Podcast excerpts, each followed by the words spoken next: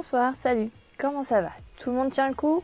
J'espère que vous continuez à profiter de son confinement pour satisfaire votre curiosité scientifique. Pour ma part, je bosse de plus en plus sur ce podcast pour vous tenir occupé une petite heure chaque semaine et faire en sorte que cela continue le plus longtemps possible. En tout cas, soyons patients et solidaires jusqu'au bout, car oui, il y aura un bout. Je m'appelle Mélissa, je suis votre hôte et avec ce podcast, je souhaite vous faire découvrir le monde des sciences, technologies, ingénierie et mathématiques, plus communément appelés les STEM, à travers le parcours de femmes qui font la science d'aujourd'hui.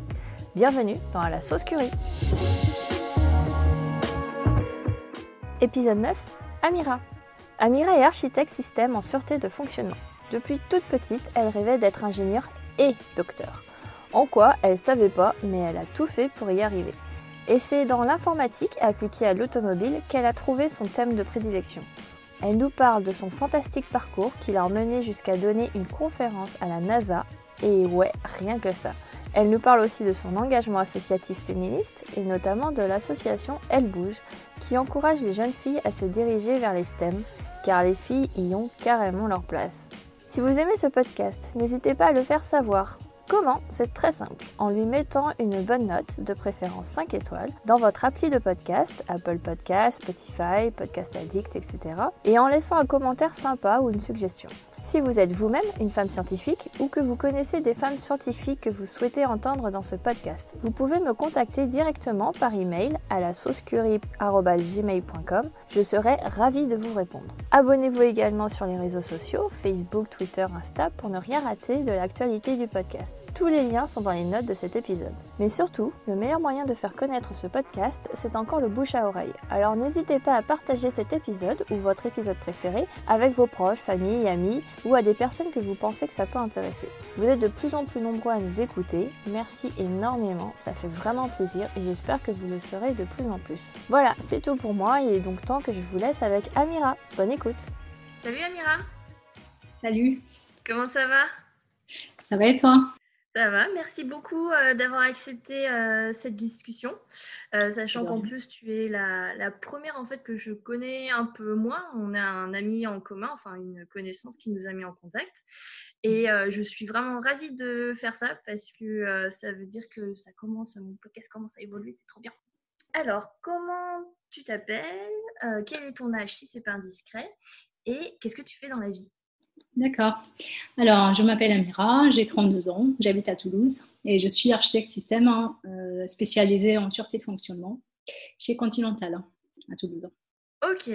Alors, euh, avant de rentrer dans le vif du sujet, parce que je pense euh, ce métier-là précis, tu ne l'avais pas en tête quand tu étais petite. Qu'est-ce que tu voulais faire quand tu étais petite? Alors, je voulais faire, je voulais être ingénieur et docteur. ok, d'accord. Donc, tu avais quel âge? Parce que pour connaître le ah, trop petite, hein. trop petite, hein, à 5 ans, 6 ans, déjà, j'ai commencé déjà, à... Déjà, tu avais l'idée d'ingénieur D'ingénieur et docteur aussi. Hein. Ok, mais docteur, docteur médecin ou docteur oh, Non, non, docteur euh, en ingénierie, hein, parce que j'avais, envie d'aller jusqu'au bout, en fait. Enfin, de, voilà, de, de me spécialiser. Ok. Et, euh, voilà. Donc, euh. Mais tu as entendu parler de ça Comment À quel âge pas Qu'est-ce qu'ils font tes parents euh? ils sont bah, Non, ils sont pas du tout. Non, non, non. c'est pas forcément. Ils sont pas forcément dans l'ingénierie. Ou après, j'ai entendu parler déjà des gens qui qui, ont fait de l'ingénierie, après aussi des gens qui ont fait des thèses et tout.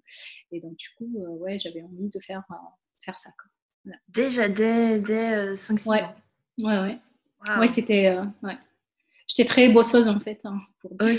Toujours la première de la classe et tout ça. Donc, euh, ouais, ok. Donc ça, et donc tu avais ça en tête et tu n'as jamais lâché quoi. Ouais, c'est ça, exactement. Ah, c'est cool. Après, en quoi, je savais pas. Ah J'avais pas vraiment une idée, une idée euh, précise. C'est ça. Ok. Ah, mais déjà, moi, je sais pas si à 5-6 ans, j'avais déjà entendu le mot ingénieur. Quoi. Enfin, c'est... Et, ok. Ah, c'est génial. Et tu, est-ce que, et tu te rappelles de où, où est-ce que tu as entendu ce mot-là ce... Bah, j'ai, à la télé déjà, enfin, oui, à la télé ou sinon dans la famille, il y a déjà des ingénieurs. Euh, ah oui, d'accord. Pas forcément dans un domaine comme, comme euh, ce, que, ce, que je, ce que je fais actuellement. Mais après, euh, voilà. Donc, D'accord, c'était pas tes parents, mais dans la famille un peu plus large, il y avait déjà des ingénieurs. Après, j'étais abonnée aussi à tout ce qui est euh, Science et Vie, enfin des magazines comme ça. Et donc, ah j'ai lu un petit peu et voilà, ça m'inspire quoi. Ok, d'accord. Ouais, donc déjà, tu avais cette fibre scientifique à la base et donc tu as creusé et tu as, mm. Après, après, au lycée, j'adorais tout ce qui est mathématiques aussi et physique. Hein. Ok. Donc, j'avais fait un bac S et après, j'avais fait euh, deux années préparatoires en scientifique aussi, mathématiques, physique. Donc, mhm. j'adorais les mathématiques en fait. Hein, c'était ma, matière préférée. Ça fait option maths bac, je suppose? Oui. Ouais. Exactement. Ok. Et tu as fait un bac sciences, donc SVT ou sciences de l'ingénieur? Sciences de l'ingénieur plutôt. Sciences de l'ingénieur, ok. Après, c'était pas en France, c'était en Tunisie. Mais après, le système éducatif, c'est pas, pas très très différent. Ok, d'accord. Donc en Tunisie aussi, ils ont le système donc, de bac scientifique, bac littéraire, Exactement. etc. Exactement, ouais. Et il y avait SVT, sciences de l'ingénieur aussi, à peu près. L'équivalent, quoi. Exactement. Ah, c'est cool. Ok, cool. Et, euh, et, donc, après la... donc après le bac, qu'est-ce que tu décides de faire? Alors, déjà, je veux être ingénieur sans savoir c'est quoi la spécialité exactement. Donc là, tu sais toujours pas ce que tu la spécialité. École préparatoire. On fait un peu de maths, un peu de physique, généraliste. Et après, après deux ans, j'ai choisi de faire de l'informatique. Ok. Donc pendant ton école prépa, tu as développé le goût de l'informatique et tu t'es dit, et tu t'es dit, c'est là que je veux aller. Oui, oui, oui. C'était vraiment un domaine qui m'intéressait. Euh, de plus, ça, ça, quand même, c'est, enfin, maintenant l'informatique, ça touche beaucoup de domaines. On nous parle un peu de, à l'époque, de début de l'intelligence artificielle et tout ça. Donc vraiment, c'est motivant. Quoi. On sait très mhm. bien que l'informatique, c'est pas comme avant. C'est pas juste développement d'une application. C'est pas juste ça. Quoi. C'est tellement large que, que c'était motivant. Quoi. Ouais. Tu voyais donc toutes les possibilités que tu pouvais faire avec l'informatique. Et, euh... ouais, ouais, Ok. Et donc, comment tu as choisi ton école après, après l'école prépa? Alors, c'était toujours en Tunisie et c'était selon un classement en fait. Hein. Donc, j'étais parmi les premiers euh, en classement. et donc, c'était, ouais, voilà. Et donc, du coup, j'ai, accédé à, la meilleure école euh, d'informatique en Tunisie. Et après, euh, la dernière année, troisième année d'école d'ingénieur, j'avais aussi fait un master en parallèle qui est en système et réseau. Et je me suis intéressée à la recherche. Ok. Et, euh, et donc, euh, j'ai postulé pour un stage fin d'études au CNRS hein, à Toulouse. Uh-huh. Et euh, voilà, donc c'était vraiment le début de mon expérience académique et de, recherche au CNRS. Ça ok. par mon stage fin d'études ingénieur et mon stage fin d'études master aussi. Donc, tu étais dans ta dernière année d'école d'ingénieur et donc là, tu as eu, on peut faire, tu as la possibilité de faire aussi un master en recherche en parallèle, c'est ça? Oui, oui. Ok. C'est alors c'est commun de faire ça ou euh?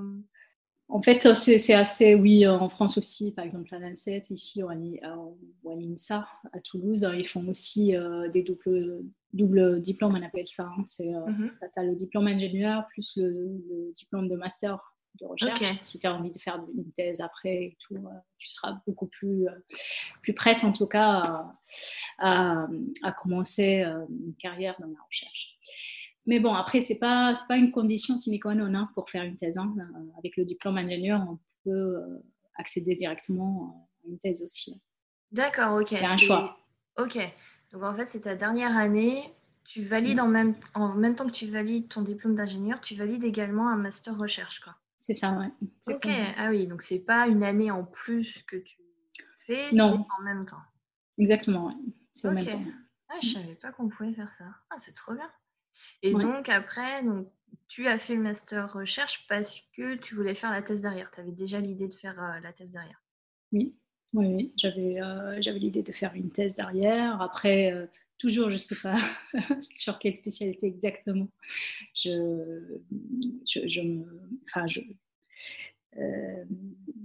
j'y vais quoi. Et donc du coup, je me suis informée. Hein, je me rappelle au laboratoire ici au de la CNRS à Toulouse, hein, c'est un grand laboratoire, il y a beaucoup d'équipes, hein. il y a beaucoup de chercheurs invités aussi qui viennent aussi euh, donner des conférences, que ce soit des, vrais chercheurs académiques hein, euh, un peu partout dans le monde, des Allemands, des Américains, etc. Ou sinon des industriels en fait, des gens qui, nous viennent de chez Airbus, de chez Renault, de, de chez Continental, etc., qui présentent un peu euh, leurs travaux aussi de, R&D, etc. Donc je me, suis, je, me, suis, intéressée à tout ça. J'ai assisté à beaucoup de conférences, séminaires, euh, etc., hein, pendant que, mhm. que, je fais mes, stages de, de master et, ingénieur.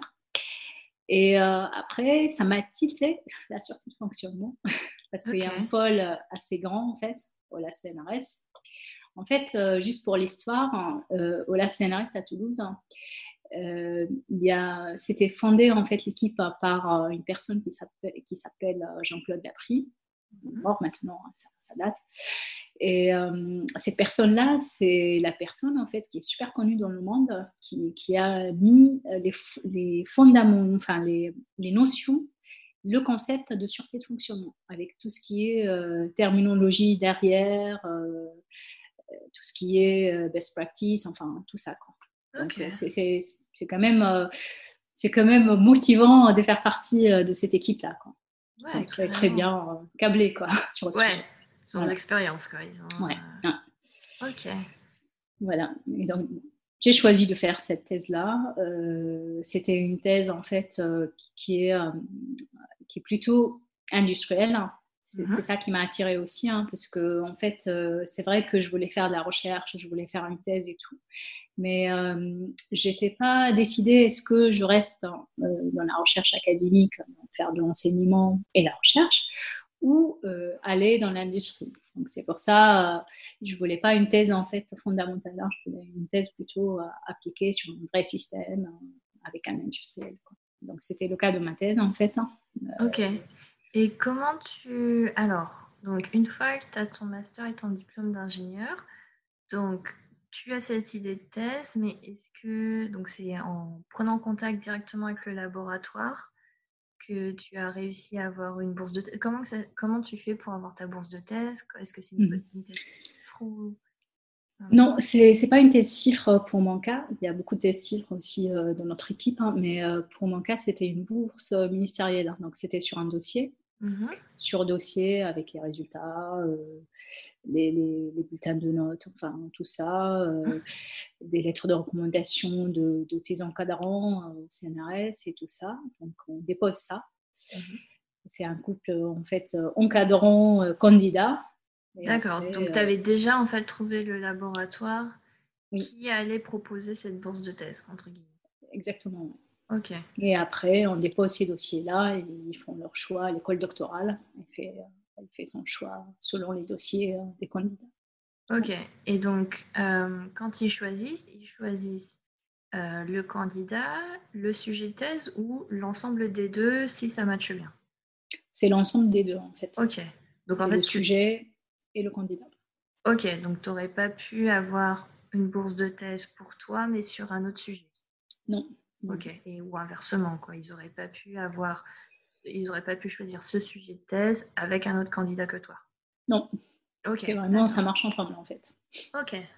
Et pareil, et faire une thèse en fait après une, école d'ingénieur, c'est pas, enfin, je, j'en avais jamais vraiment entendu parler euh, parce que souvent, euh, la sortie d'école d'ingénieur, souvent les, gens peuvent trouver du travail très facilement, c'est ce qu'on dit. Euh, oui, mais euh, justement, c'était pas parce que, en tout cas, c'était pas parce que j'ai pas trouvé de travail. Hein. C'est au contraire, j'avais beaucoup d'opportunités.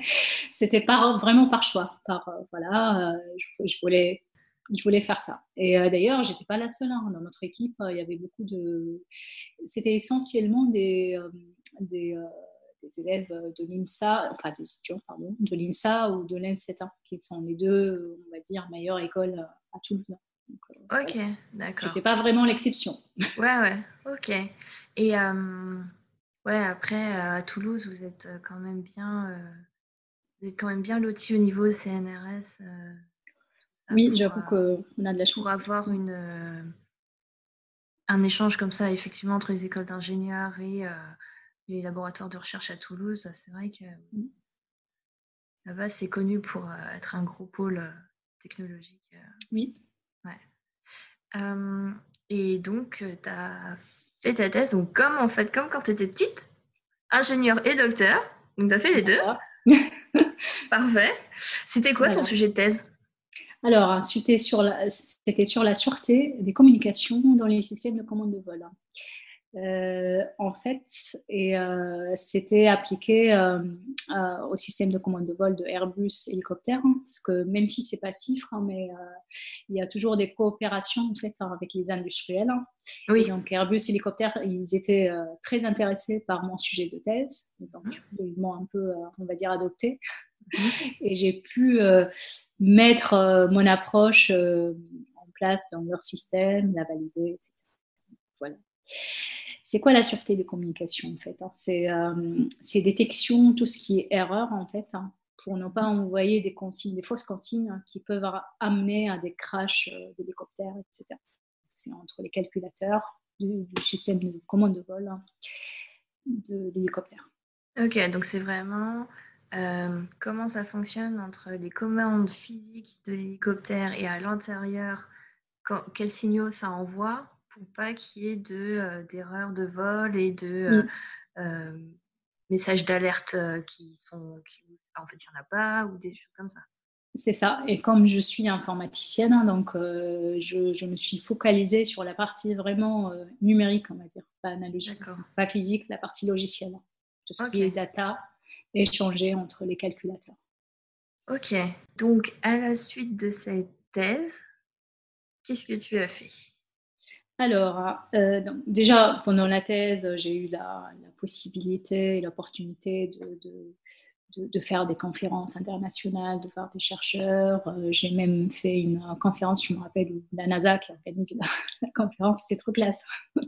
Ah T'as été à Houston et tout?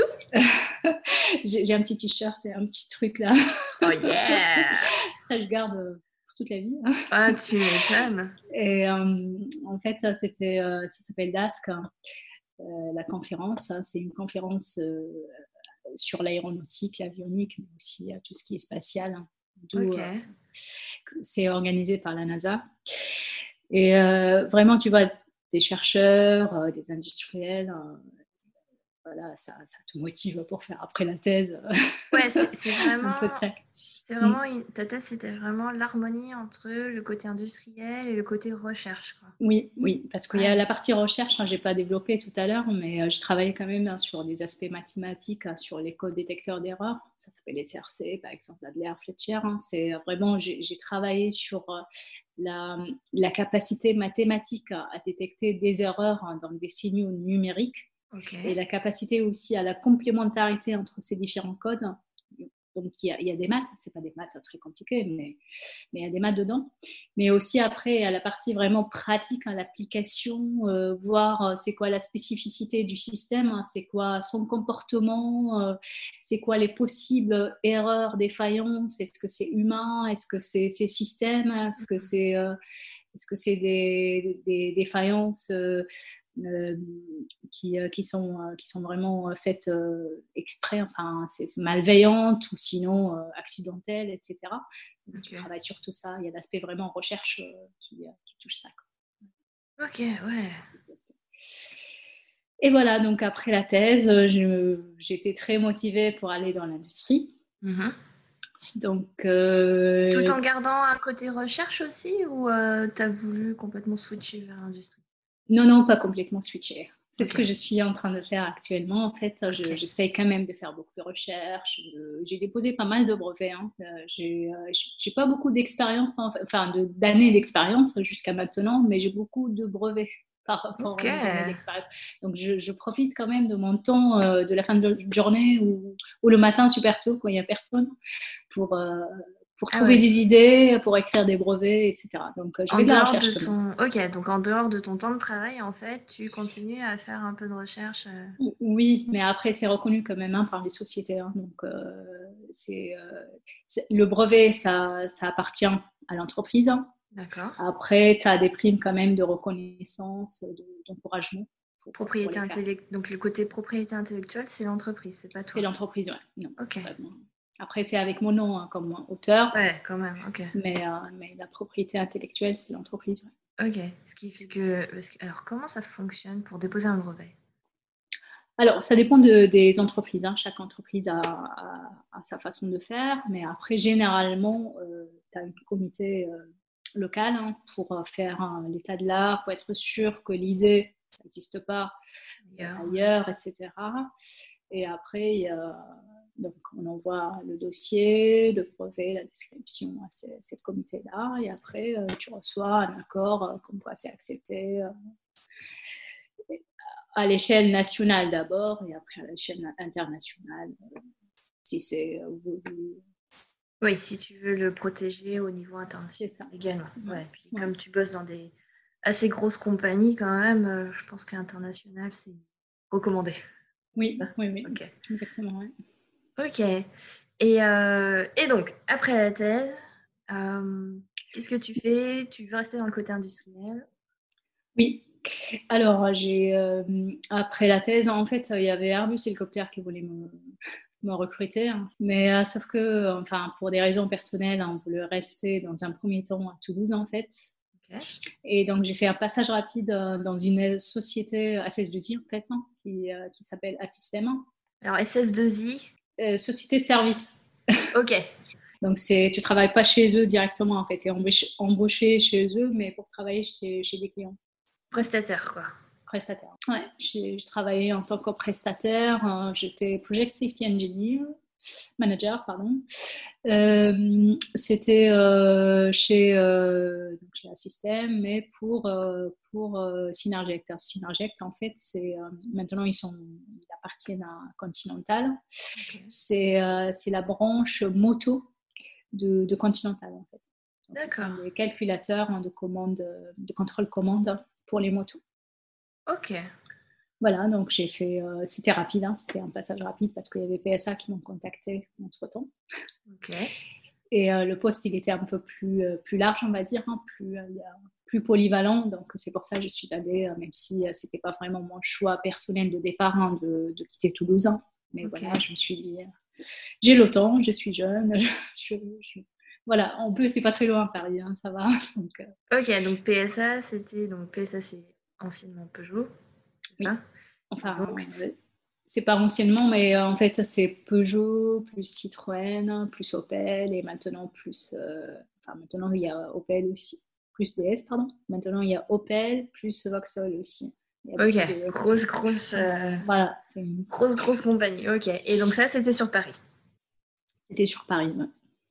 Et c'était quoi ton rôle là-bas là alors, mon premier, mon premier poste, c'était euh, c'était pour faire de la conception fonctionnelle, hein, donc concepteur fonctionnel. Euh, alors, donc concepteur fonctionnel, c'est euh, quelqu'un qui, qui prend tout ce qui est exigence en fait hein, écrite au niveau client final, hein, donc, euh, par exemple, le client final euh, doit avoir accès à une radio dans son véhicule, doit avoir, par exemple, tout ce qui est euh, fonction d'aide à la conduite, etc. D'accord qui est défini, spécifié par les gens qui sont plutôt au niveau service, hein, donc qui spécifient le service, l'environnement opérationnel, mm-hmm. les performances au niveau, on va dire, du système. Après, le concepteur fonctionnel, il prend ça et il commence son architecture fonctionnelle. Donc, il dessine, il, il euh, retranscrit en fait euh, ses exigences dans le système véhicule. Ok. Entre les calculateurs, comment ça se passe, c'est quoi les, les, interfaces fonctionnelles, etc. Il fait son architecture fonctionnelle. Et après, il envoie ça à ses collègues qui font plutôt de l'architecture technique et organique. Donc, ceux qui, qui vraiment, euh, presque, qui font du code. Hein. Ok, donc parce que donc là, conception fonctionnelle, vous, tu fais pas de code, vraiment. Non, non, non, on fait pas de code. Ok, donc c'est plus euh, sortir un truc. Alors, je vais être très très grossière euh, au niveau du, de la simplification du truc, mais c'est comme ça que je le vois. En mhm. gros, c'est tu vas faire des organigrammes euh, pour en fait dire voilà euh, pour avoir ça à la fin, il faut commencer par ça, checker tel signal pour voir s'il n'y a pas d'erreur, et donc ensuite, ça passe à telle autre étape, et etc. Oui, c'est pas, pas faux en fait, c'est ça. c'est ça, mais après, avec un peu plus ou moins un peu plus de détails quand même. Oui, parce oui, qu'en fait, on, écrit des exigences, euh, c'est soumis quand même à un format euh, strict, il faut pas, enfin voilà. Euh, on écrit des scénarios fonctionnels. Pour certaines fonctionnalités un peu plus complexes, on fait du modèle aussi, hein, modèle simulink par exemple, pour simuler un peu le comportement qu'on veut mettre dans notre système. Et après, on envoie ça, soit un dossier de spécification, soit un modèle simulink, on envoie ça à nos collègues qui font euh, plutôt la partie euh, organique et la partie codage. Ok, ah, parce que moi je pensais vraiment que ta partie déjà, euh, c'était comment coder pour que ça. Voilà. ah oui, donc il y a vraiment plusieurs étapes. Il y a, en gros, vous. Ouais, donc côté concepteur, conception fonctionnelle. Ok, d'accord. C'était mon premier poste en fait. Après, j'ai évolué pour euh, faire plutôt pour être un peu plus polyvalente, on va dire. J'étais sur une fonction plus ou moins euh, cadrée. Et après, j'ai pris, euh, enfin, j'ai pris un peu plus de, de, de domaines. Ok. Enfin, voilà. un poste, un poste un peu plus à responsabilité, un, plus haut? Responsabilité, mais pas managériale en fait. Hein. Je vais expliquer. J'étais architecte en fait fonctionnel mais aussi Solution Manager, en fait, on appelle ça. Parce qu'on est passé, euh, en fait, Solution Manager, c'est très euh, wording euh, méthode agile. Hein. Ouais, oh là là, tu m'as perdu complètement. D'accord. En fait, j'étais la responsable, on va dire, de, de l'équipe de conception parce qu'en fait, dans l'automobile, euh, on travaille généralement en équipe de conception. En fait, hein. on a des concepteurs des différents euh, domaines, hein, parce qu'en mhm. fait, c'est tellement complexe le système qu'on a vraiment, euh, on a beaucoup de corps de métier en fait. Hein. On a on a de la mécanique, on a euh, de l'électronique, on a de l'informatique, euh, on a de la sécurité, on a de la safety, euh, on a des facteurs humains, enfin des gens qui sont spécialisés mais qui viennent des domaines complètement différents. Donc on met tout le monde autour d'une même table hein, pour concevoir un système, pour être sûr que mhm. ça marche à la fin. Mhm. Et donc moi j'étais la responsable de ce groupe de conception donc, je suis garante de cadencement des activités, reporting au projet quand il y a des problèmes, mais aussi je suis vraiment la personne qui, euh, à laquelle on peut s'adresser pour poser des questions génériques. J'étais un peu le solution manager, enfin la, personne qui connaît bien la solution. Ouais, d'accord. Système, voilà, laquelle. Voilà, en gros, tu étais un peu la chef d'orchestre de... pour coordonner toute l'équipe, euh, tous les corps de métier, en fait, pour te donner le produit final. C'est ça. Ok. Chef d'orchestre, ça marche. Super, ça me, ça me flatte. Euh, d'accord. Et donc, tu as fait ça pendant combien de temps? Alors, j'ai fait ça pendant une année et demie. Ok. Et après, ben, on voulait rentrer à Toulouse. Hein. Ouais. pour des raisons personnelles. Et, euh, et, voilà, maintenant je suis chez Continental en tant qu'architecte système. Donc, je, je, suis restée quand même dans le même domaine, on va dire. Mais plus spécialisée, je, reviens à ma spécialité de départ, donc spécialisée dans la sûreté de fonctionnement. Parce que chez PSA, je n'ai pas fait juste de la sûreté de fonctionnement, j'ai fait un peu plus que ça. D'accord, ok. je, reviens dans, dans la sûreté de fonctionnement. C'est. Ouais, non, je découvre tout un monde là, c'est génial et en même temps, c'est passionnant, c'est trop bien. Ouais, est-ce que pendant ton parcours, que ce soit pendant tes études ou euh, pendant ta vie professionnelle, euh, est-ce que tu as eu des difficultés particulières? Oui, oui, oui. Euh, les difficultés, pour moi, c'est surtout quand on commence un domaine, hein, quand on ne connaît pas du tout. Ouais. Parce qu'en fait, as, quand tu as un diplôme ingénieur, ok, tu es ingénieur, bravo. Mais après, euh, tu maîtrises pas vraiment le corps de métier. Par exemple, si tu, fais de l'automobile, hein, si, si, tu fais de la finance ou si tu fais de, de l'aéronautique, c'est pas la même chose. Donc, il faut vraiment. donc, à la sortie de ton école d'ingénieur, tu aurais pu faire, aurais pu faire n'importe quel domaine. Tu étais apte. J'aurais pu travailler dans une banque, euh, dans un hôpital ou. ou dans un groupe industriel en fait. C'est vraiment, on est, on est généraliste hein, au début. Et donc du coup, déjà quand j'ai fait ma thèse, je me suis trouvée dans le domaine aéronautique. Hein, C'était tout nouveau pour moi. Et c'est un mhm. domaine très, très, il y a beaucoup de codes en fait, hein, il y a beaucoup de normes, il y a, il faut vraiment être super euh, curieuse euh, et ne pas hésiter à lire, à fouiller, même des standards de 400 pages, des trucs comme ça. Les manuels de l'utilisateur. c'est ça, pour, pour maîtriser, pour comprendre un peu, euh, parce qu'il ne faut pas proposer une solution qui n'a rien à voir avec les contraintes du coût, prestations, etc. du système. Hein. donc il faut, être, faut avoir quand même cette maîtrise-là.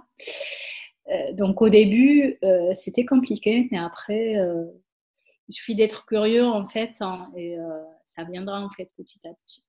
C'était pareil aussi dans l'automobile. Hein. Quand j'ai commencé mmh. l'automobile, je ne connaissais pas du tout. Hein, une voiture, l'informatique, et l'informatique, qu'est-ce que ça, ça, fait dans une voiture, etc. Enfin, c'était complètement, mais bon, j'ai tenté quand même le coup uh-huh. euh, et, j'ai appris beaucoup de choses et bien sûr, moyennant les formations aussi, hein, il ne faut pas hésiter à s'inscrire, ce qui est bien dans les groupes industriels comme ça, ils fournissent beaucoup, beaucoup de formations en fait. Ah, informaticien, tu peux faire euh, des formations euh, en électronique, en mécanique, je ne sais pas quoi. Enfin, il y a beaucoup, beaucoup de formations.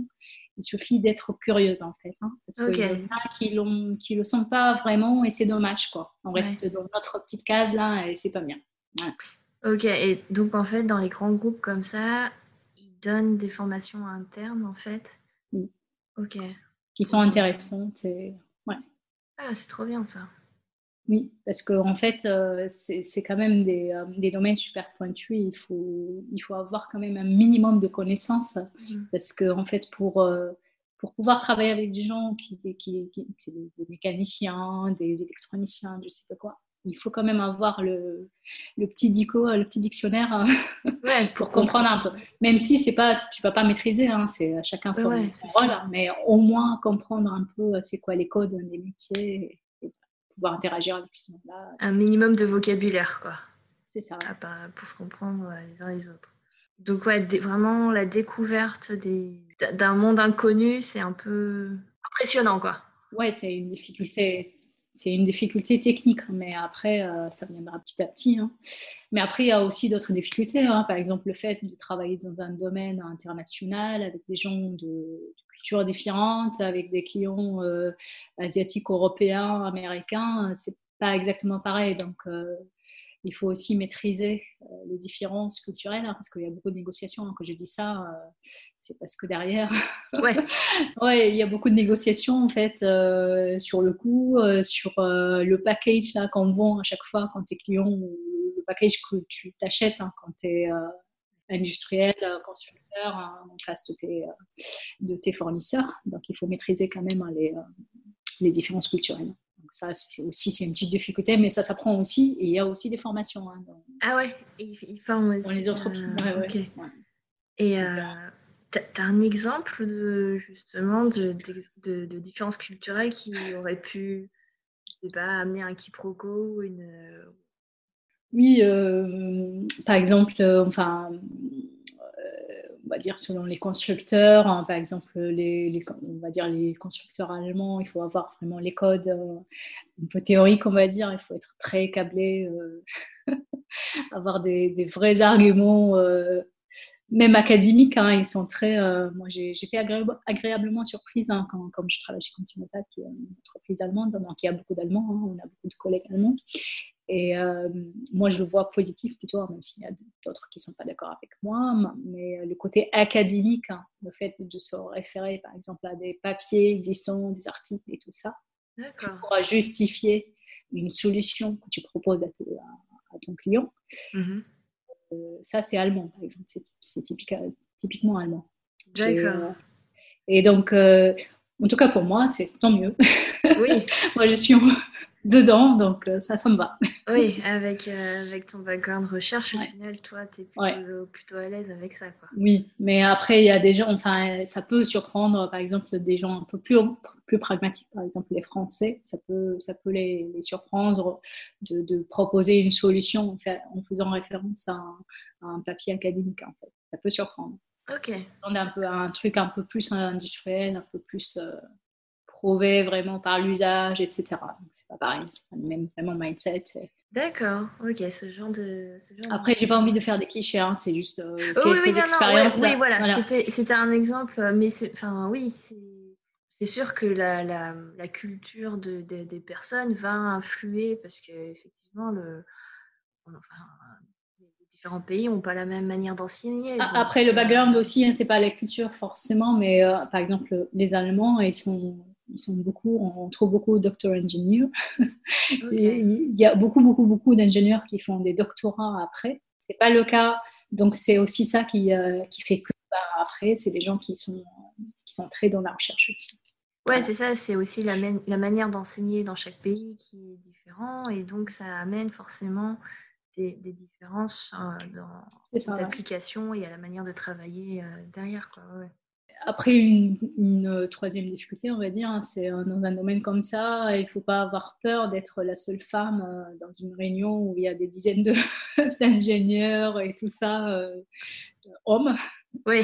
Donc, il ne faut pas. Ça allait être justement une, de mes questions un peu plus précises, le fait justement d'évoluer dans, dans un milieu très masculin comme ça, surtout bon, bah, l'automobile. J'imagine tout de suite que il n'y a pas beaucoup de femmes euh, autour de toi. Surtout, tu as l'air d'avoir quand même un, poste d'organisation de, et, décisionnel assez important. Comment tu, justement, euh, et, comment tu as réussi à t'imposer en fait face euh, à ces mecs? J'avoue que j'oublie, moi, que je. Enfin, j'oublie la différence euh, entre moi et mes collègues, le fait que je suis euh, une femme. Je, l'oublie complètement, en fait. Hein. D'accord. déjà, j'aborde mes activités, euh, les discussions en réunion et tout. je ne me dis jamais que, oh là là, je suis la seule femme ici. Ah non, non. non, voilà, il faut, juste s'imposer normalement. ok. voilà, quoi. Et après, je suis quand même assez féministe. Hein. je ne le cache pas. Depuis que, que j'étais en Tunisie, hein, euh, petite, hein, j'étais, je faisais partie d'une association féministe. Et en Tunisie, on, en a beaucoup plus besoin qu'ici, qu'en France. Et donc, du coup, euh, j'ai, enfin, j'ai jamais, jamais senti euh, cette, cette différence, on va dire, cette infériorité par rapport aux hommes. Au contraire, je, et t'as jamais eu de, de, remarques de leur part ou ce genre de choses? Parce que tu vois, tu, tu débarques et est-ce qu'ils sont surpris de voir une femme? Est-ce qu'ils ont un regard un peu différent? Au début, ils sont surpris, mais après, euh, une fois tu fais tes preuves, euh, après ça, ils oublient aussi. Hein, donc, même, euh, tu subis des blagues un peu de mec un peu. Mais bon, après, euh, franchement, ça, reste des blagues, c'est euh, bienveillant hein, généralement. Et, euh, et, voilà, donc. Le fait que de base, toi, tu arrivais et tu te posais pas la question, tu y allais, tu t'affirmais. C'est ça, tu t'imposes. Au final, eux, ils n'avaient pas le temps de se poser la question non plus. C'est ça. Exactement, ouais. Ok. Exactement. Ah, mais c'est plutôt cool, justement, si tu n'as pas trop ressenti forcément le, côté sexisme ordinaire, ça, je pense que dans n'importe quel métier, on l'aura. Mais euh, autre que ça, en fait, il n'y a pas eu plus. Euh, non, j'avoue que j'ai de la chance. J'ai de la chance d'être entourée par des gens quand même qui sont bienveillants, qui sont euh, voilà, qui. j'ai jamais senti que je suis inférieure, ou je sais pas quoi, parce que je suis une femme dans un domaine de mec. C'est t'a pas, oui, t'as jamais eu des remarques au point de te décourager ou ce genre de. Ah non, non, non, non, pas du tout. Hein, non, non. Au contraire, j'ai l'impression que, au contraire, j'ai eu beaucoup d'encouragement et beaucoup de, de, de, chefs et tout euh, qui disent super, maintenant on a des femmes, euh, ils sont super, super contents en fait. Hein. Au contraire, c'est plus des motivations et des encouragements que qu'autre chose. Quoi. Ouais, donc il y a vraiment cette volonté quand même de recruter plus de femmes, enfin que c'est une bonne nouvelle euh, qui est des femmes qui arrivent maintenant dans le domaine. Quoi. Oui. Ouais, non, c'est cool. Et ça, c'est quelque chose que j'entends de plus en plus. Donc, c'est euh, plaisir. Ça fait du bien. Ouais, non. c'est euh, clair. Et toi, est-ce que tu avais des a priori par rapport justement à l'automobile comme euh, après, que tu vois, tu, tu connaissais pas l'automobile, tu connaissais pas l'aérospatiale et des choses comme ça. Non, franchement, non, j'ai jamais peur en fait hein, euh, des, trucs comme ça. En fait, je, suis très curieuse, je, me donne un fond aussi. Hein, J'avoue que ça vient pas comme ça aussi. Il faut bosser, il faut, il faut vraiment. Euh, se donner du mal hein, parfois hein, pour, pour, y arriver. Hein.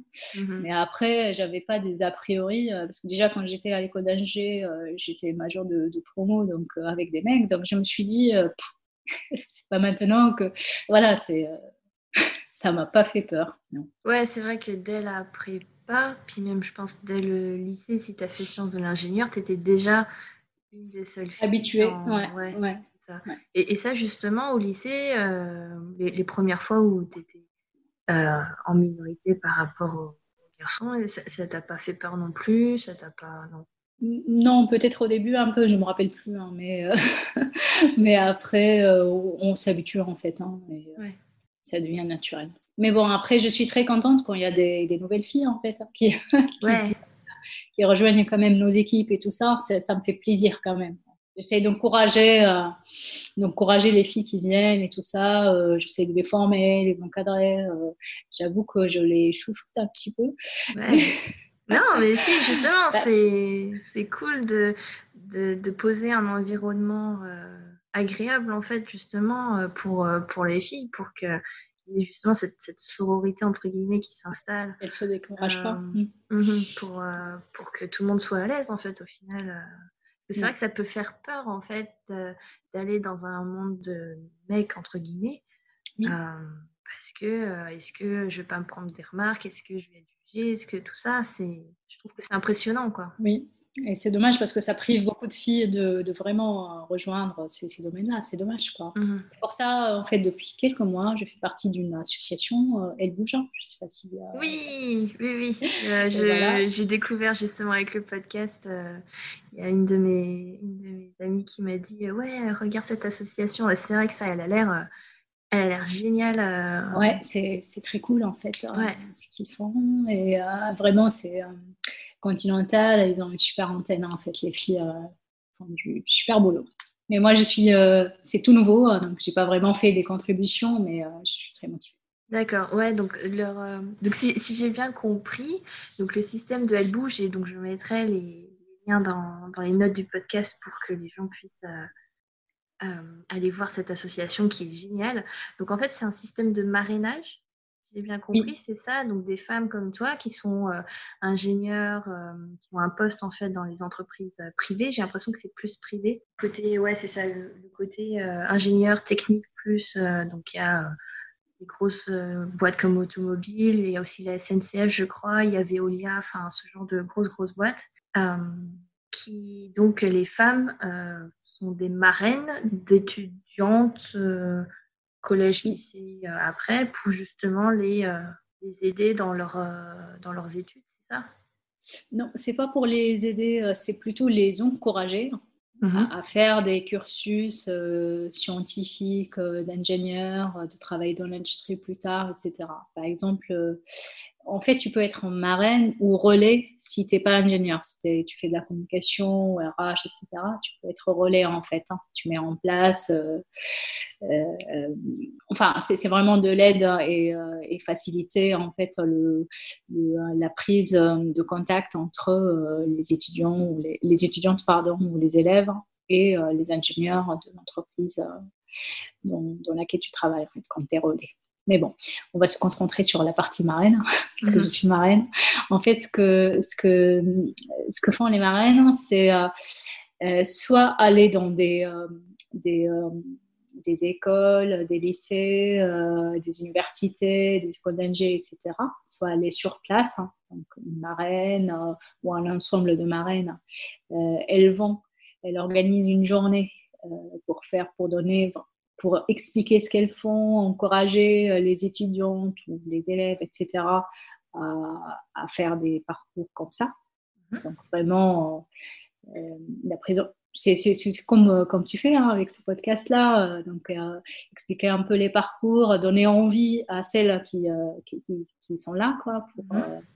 pour faire pareil soit faire des journées portes ouvertes en fait hein, au sein de l'entreprise, par exemple Continental, parce que tous les ans ils font des journées portes ouvertes une journée porte ouverte, avec plein d'activités, avec découverte par exemple de, de ce qu'on fait, euh, même on montre des systèmes, hein, des calculateurs, des trucs comme ça, montrer la ligne d'assemblage par exemple dans une usine, montrer tout ça, faire des activités un peu aussi ludiques. Hein, petit code, un petit truc, et montrer que ça fonctionne, enfin, voilà et euh, pour motiver justement les jeunes filles euh, pour faire ces métiers-là.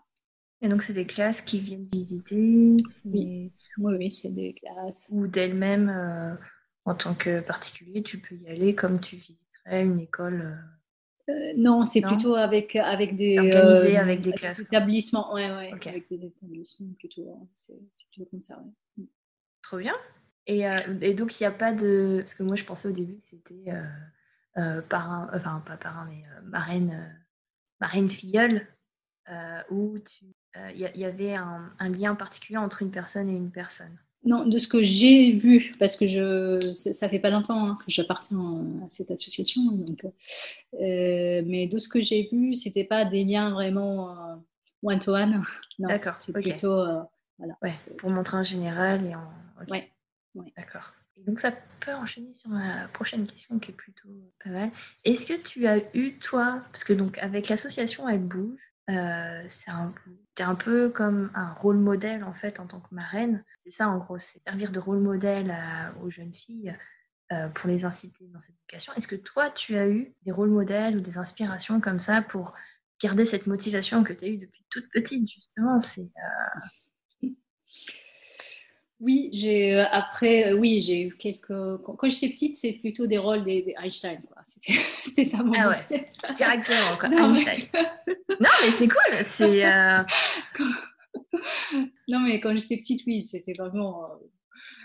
Je, je, vois un peu les scientifiques, je sais pas, Marie Curie, je sais pas, voilà. Ouais, donc les grands, les grands de la science. oui, j'étais pas. À l'époque, j'étais pas très réaliste.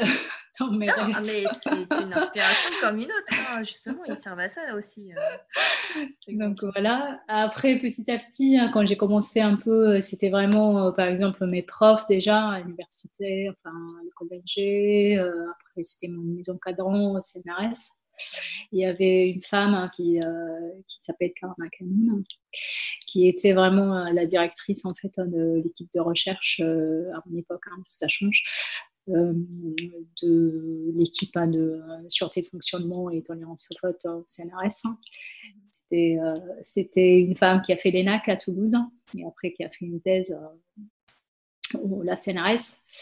Et elle m'a raconté qu'à son époque, elle était la seule femme à l'ENAC. Enfin, c'est vraiment c'est un vrai modèle en fait. En plus, euh, elle est très bien, elle est connue. À chaque fois quand, quand je fais une conférence et je croise des chercheurs dans le monde, hein, vraiment c'est quelqu'un de, très connu. Donc voilà, c'était un, un modèle. Et après, euh, quand, quand j'ai commencé aussi euh, mon expérience industrielle aussi, j'ai eu aussi l'opportunité et l'occasion de travailler avec des gens très, très brillants, que ce soit chez PSA ou chez Continental maintenant. Ouais, donc c'est au fur et à mesure de tes rencontres, en fait, il y a une sorte de mentors, en fait, qui sont arrivés au fur et à mesure. Oui, oui, oui. et ça, c'est très important. Hein, la notion de mentor, hein, moi, j'adore, et c'est très important, vraiment, euh, quand on est jeune et quand on commence, même si tu as toute... Euh, euh, en fait, tu es, motivé, tu as toute la motivation du monde et tout ça, si tu n'as pas un mentor derrière qui croit en toi, qui te pousse, hein, et qui t'aide à réussir, hein, c'est pas évident en fait. Donc mhm. c'est euh, vraiment le rôle de mentor, c'est très important et c'est ce que j'essaie en fait de communiquer euh, dans, les entreprises. En fait, j'essaie de dire que il faut avoir des managers, mais aussi des mentors, hein, parce que manager c'est pas juste pour valider tes congés et, euh, et juste les, heures là de travail, je sais pas quoi. Non, c'est vraiment être un mentor, c'est c'est une qualité qui n'est pas donnée à tout le monde, mais c'est très important pour euh, en tirer le maximum et le meilleur des, jeunes. Et donc, comment trouver justement son mentor? Un peu de chance aussi, parce que parfois, parfois on a de la chance, on tombe sur, sur des gens qui, sont, euh, qui ont cette qualité-là, qui sont bienveillants, euh, qui savent encourager, qui, qui, voilà, qui, ont cette sensibilité-là. J'avoue que oui, c'est après c'est une affinité aussi, hein, parce qu'on est sur la, même longueur d'onde avec son, son, ses chefs, son chef de projet ou pas. voilà, c'est une affinité. oui, parce qu'au final, au fur et à mesure. Mhm. Parce qu'au final, en fait, le rôle de mentor, c'est pas forcément. Ça peut ne pas être forcément ton manager ou ton N plus 1, ça peut être quelqu'un d'autre d'une autre équipe. Euh. Oui. ça peut être un chef de projet, ça, ça, veut être, ça peut être un collègue aussi, hein, tout court, hein, un collègue qui a un peu plus d'expérience ou voilà euh, que toi, donc qui, qui, peut être ton mentor, hein, pas forcément ton chef. Ok. Et généralement, c'est pas ton chef. Oui, ouais, c'est peut-être même mieux que ce soit pas ton chef. Oui, exactement. Euh, et, donc, quel conseil, c'est ma dernière question, quel conseil tu donnerais à une ado justement qui veut se lancer euh, dans, un domaine comme le tien Il faut se lancer. Il faut se lancer, il ne faut pas avoir peur, il faut être curieuse, il faut vraiment... il faut se, se renseigner, il ne faut pas rester dans. Moi, je trouve que parmi euh, les, euh, les, facteurs de la réussite, en fait, pour être vraiment. Parce qu'on peut réussir, mais pour être vraiment brillante et faire quelque chose de sympa, il faut, euh, il faut être un peu polyvalente, en fait. Il faut se, s'intéresser à beaucoup de choses, hein. pas rester dans sa case, là, exécuter juste les tâches qu'on, te donne, etc. Ça, c'est vraiment la clé de la réussite. Hein. Et, c'est pas juste dans le domaine professionnelle, en fait, dans la vie professionnelle, même avant, hein, quand, on, quand on fait nos études et tout ça, euh, s'intéresser euh, à, faire des langues, enfin, à apprendre des langues, par exemple, ça peut aider aussi à faire un super parcours, etc. Donc, euh, être ingénieur, c'est pas juste des mathématiques ou des physiques ou je sais pas quoi, il faut aussi avoir un bon background différent, okay, polyvalent. Ok. Que ça, les langues, ça t'a oui, ça m'intéresse. C'est quelque chose. Enfin, j'ai appris un peu d'allemand, hein, mais là, j'ai oublié. Il ne faut pas me dire hein, de parler là tout de suite. Euh, ne t'inquiète pas, j'ai fait 7 ans d'allemand, euh, collège-lycée, je ne me rappelle de rien. voilà, Guten Morgen, wie Scheiße, Emira, et c'est tout. ouais, bah voilà, basique, pareil.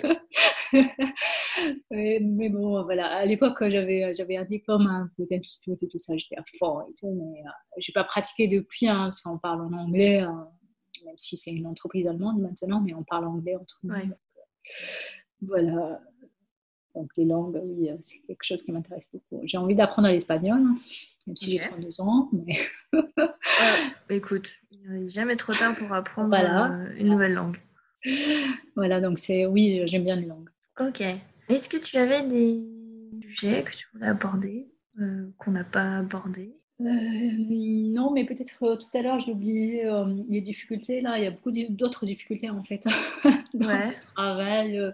par exemple, quand on travaille dans un domaine comme la sûreté de fonctionnement, fonctionnement qui coûte cher en fait à l'entreprise. Hein. C'est vraiment demander de la redondance. Au lieu de mettre un calculateur, tu mets deux. Au lieu de mettre un jeu, un faisceau, tu mets deux dans l'avion ou dans la voiture. Ça coûte cher en fait. Hein. Donc le chef de projet, il fera la gueule peut-être. Ok. Mais donc du coup, il faut vraiment argumenter, euh, monter des QCDP, hein, des, euh, des comparatifs et tout ça, et être vraiment euh, armé d'arguments pour, euh, pour ça. Donc ça peut être une difficulté aussi, hein, parce que c'est euh, c'est un travail, surtout dans l'automobile, hein, dans l'avionique, c'est un peu plus, on va dire, ils ont un peu plus de budget, ils ont un peu plus de nombre d'années euh, sur un projet. Par contre, sur l'automobile, en trois ans, il faut sortir une, voiture avec 36 000 nouvelles fonctionnalités, etc. Mm-hmm. le coût, c'est très important en fait. C'est vraiment, on négocie le, le, 1 euro près en fait du produit. Et là, parce que c'est de la production en chaîne de masse, quoi. Donc, euh, Exactement, exactement. Où, le, où le, vraiment le, la réduction de prix, c'est vraiment l'ultime objectif hein, des chefs de projet, etc. Donc, euh, il faut vraiment être armé d'arguments pour leur dire, pour leur euh, dire que voilà, c'est ça la solution. Et il faut mettre cette solution en place parce que sinon, il y a des risques de sûreté, etc. Il faut être armé vraiment. Ok. C'est une vraie difficulté. Bah écoute, on va finir là-dessus, c'est très bien. Merci beaucoup Amira, c'était bah, super sympa, c'était très intéressant. Bah, à la prochaine. Oui, merci beaucoup et merci pour ça, hein, pour ce podcast, hein. c'est super. Hein. Ben, merci, je t'en prie, j'essaye de continuer. Je, voilà, je fais ça sur mon temps libre, donc je vais essayer de, continuer. Ça marche. Bonne continuation. bonne journée. Ciao. Ciao. Merci d'avoir écouté jusqu'ici et encore merci à Amira pour sa confiance. Si vous avez aimé cet épisode, n'hésitez pas à le partager et à lui laisser une bonne note. Encore une fois, tous les liens sont dans les notes de cet épisode. D'ici là, prenez soin de vous et n'oubliez pas, la science est partout, surtout en vous. À la semaine prochaine. Ciao